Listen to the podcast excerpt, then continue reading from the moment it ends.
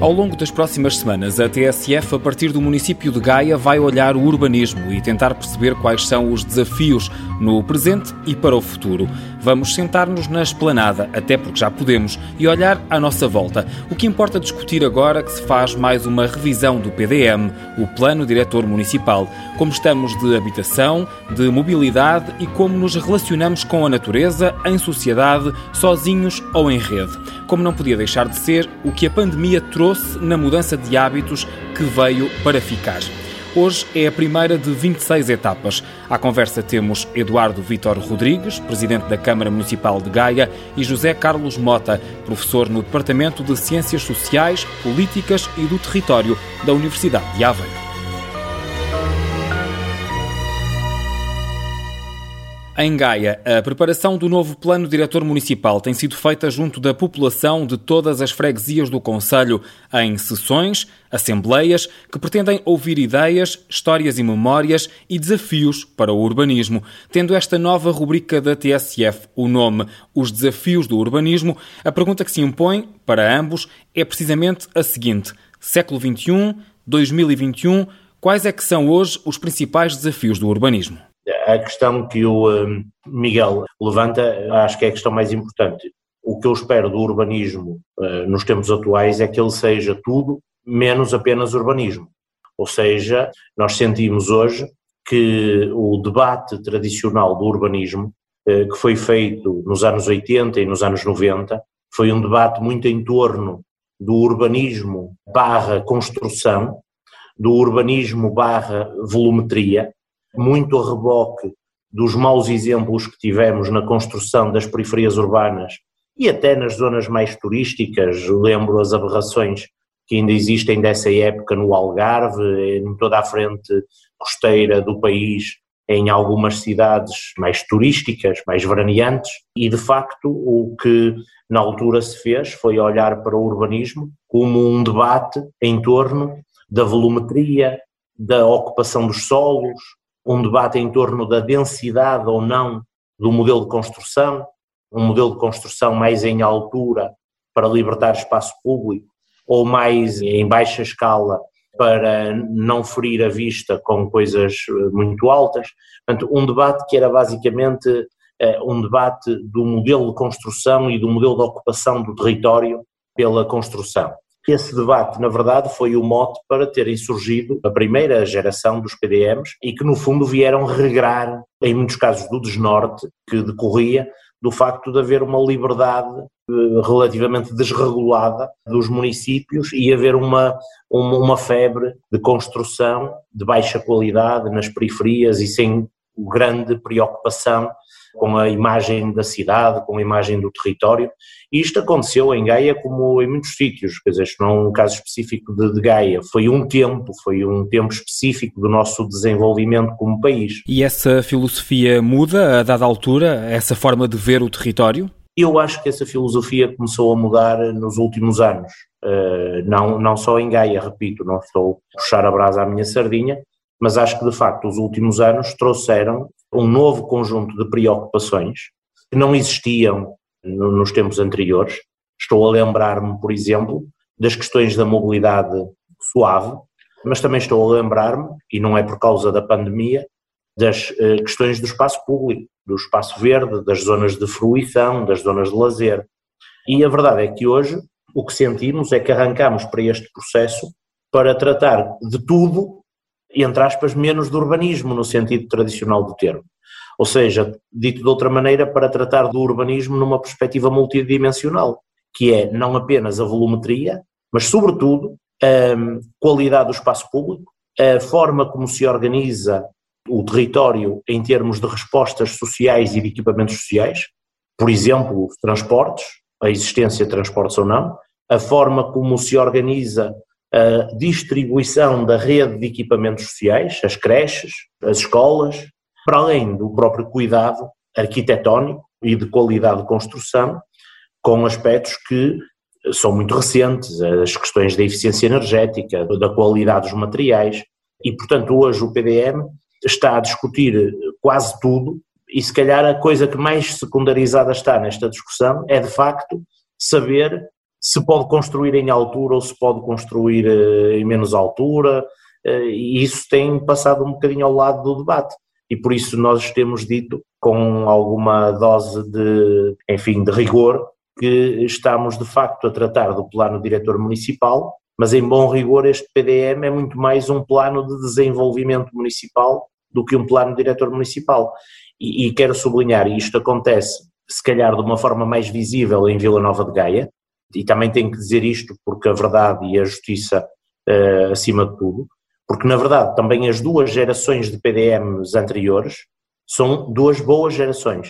Portanto, nós não estamos propriamente a, a corrigir péssimos documentos anteriores, estamos sim a criar um documento novo que não rompe radicalmente com os documentos anteriores no que diz respeito à filosofia de cidade, mas que é claramente muito menos diretor e muito mais desenvolvimentista. Professor, perguntava-lhe agora a si se concorda com esta perspectiva multidimensional de encarar o urbanismo. Sem dúvida, eu acho que este cuidado que Gaia teve no lançamento do Plano Diretor Municipal mostrou que também eh, acompanha aquilo que é a compreensão dos fenómenos urbanos de hoje em dia, que são fenómenos muito mais complexos, são fenómenos que não se resolvem atuando só numa das dimensões, é? E até há bem pouco tempo entendíamos que, por exemplo, a responder ao problema da mobilidade bastava intervir na infraestrutura rodoviária, ou para resolver o problema do ambiente bastava criar mais espaços verdes. E, portanto,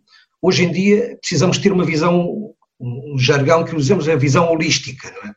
E, e esse parece-me fundamental. E esta visão holística, eu diria que no quadro atual, do quadro que estamos a viver, e portanto, quando falamos de desafios do urbanismo, não podemos deixar de olhar para o momento delicado, e este momento delicado obriga-nos, se calhar, a pensar os desafios das cidades de uma forma diferente, compreendendo aquilo que são, eh, e tivemos esta possibilidade de compreender o que fizemos às nossas cidades, da forma como estamos a usar as cidades. Eu não me refiro a Gaia em particular, aqui olho aos desafios do urbanismo de das cidades em geral, e do ponto de vista do. Nós temos um padrão de mobilidade muito motorizado, não é? E, portanto, habituámos-nos a deslocar na cidade de automóvel, e, portanto, esse passou a ser o padrão comum, e isso é um padrão muito português, que cresceu muito nas, últimas décadas.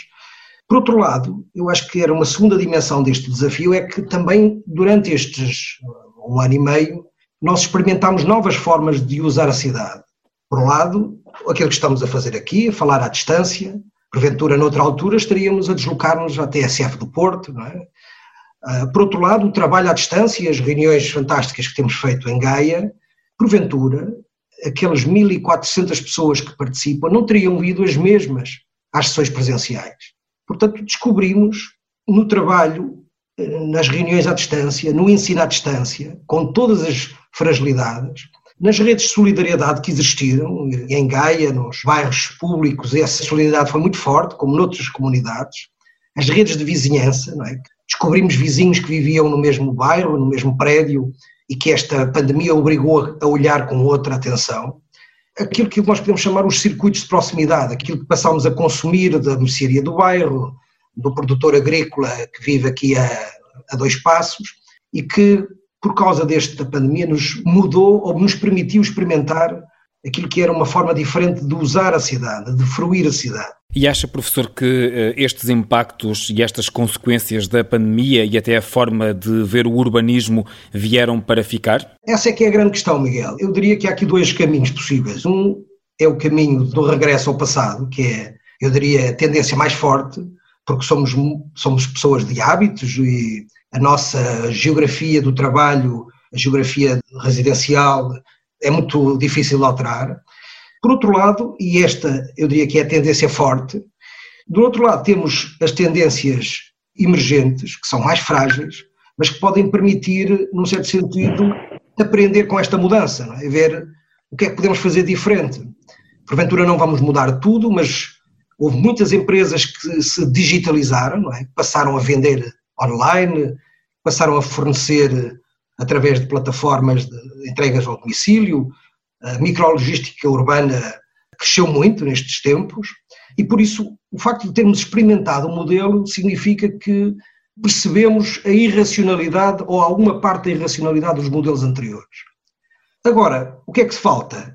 eu não acredito e tenho muitas dúvidas que este modelo novo ocorra se não houver um grande impulso de políticas públicas e, sobretudo, que seja planeado. Temos que compreender como é que fazemos aquilo que se costuma dizer, a transição entre o modelo de urbanismo e de cidade clássico, uma base, eu diria, de interesse individual eh, muito congelado, muito definido, para um que, que coloca o, o, interesse coletivo, eu diria, no foco e, sobretudo, com uma palavra que tem surgido muito nas nossas conversas, que é a ideia da proximidade. A próxima geração de práticas e de metodologias e de exercícios de urbanismo vai ter como foco o tema da proximidade.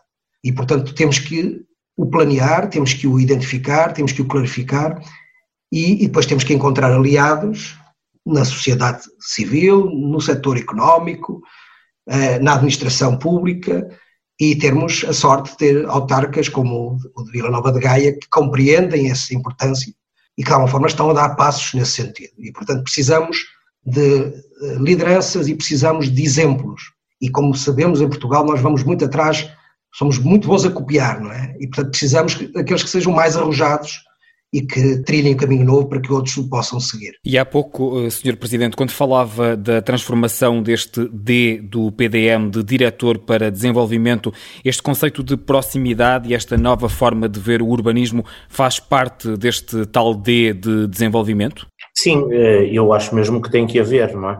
Primeiro, porque estamos a tratar eh, já de uma rede de serviços, de uma discussão sobre uma rede organizada de serviços públicos ou de serviços de proximidade.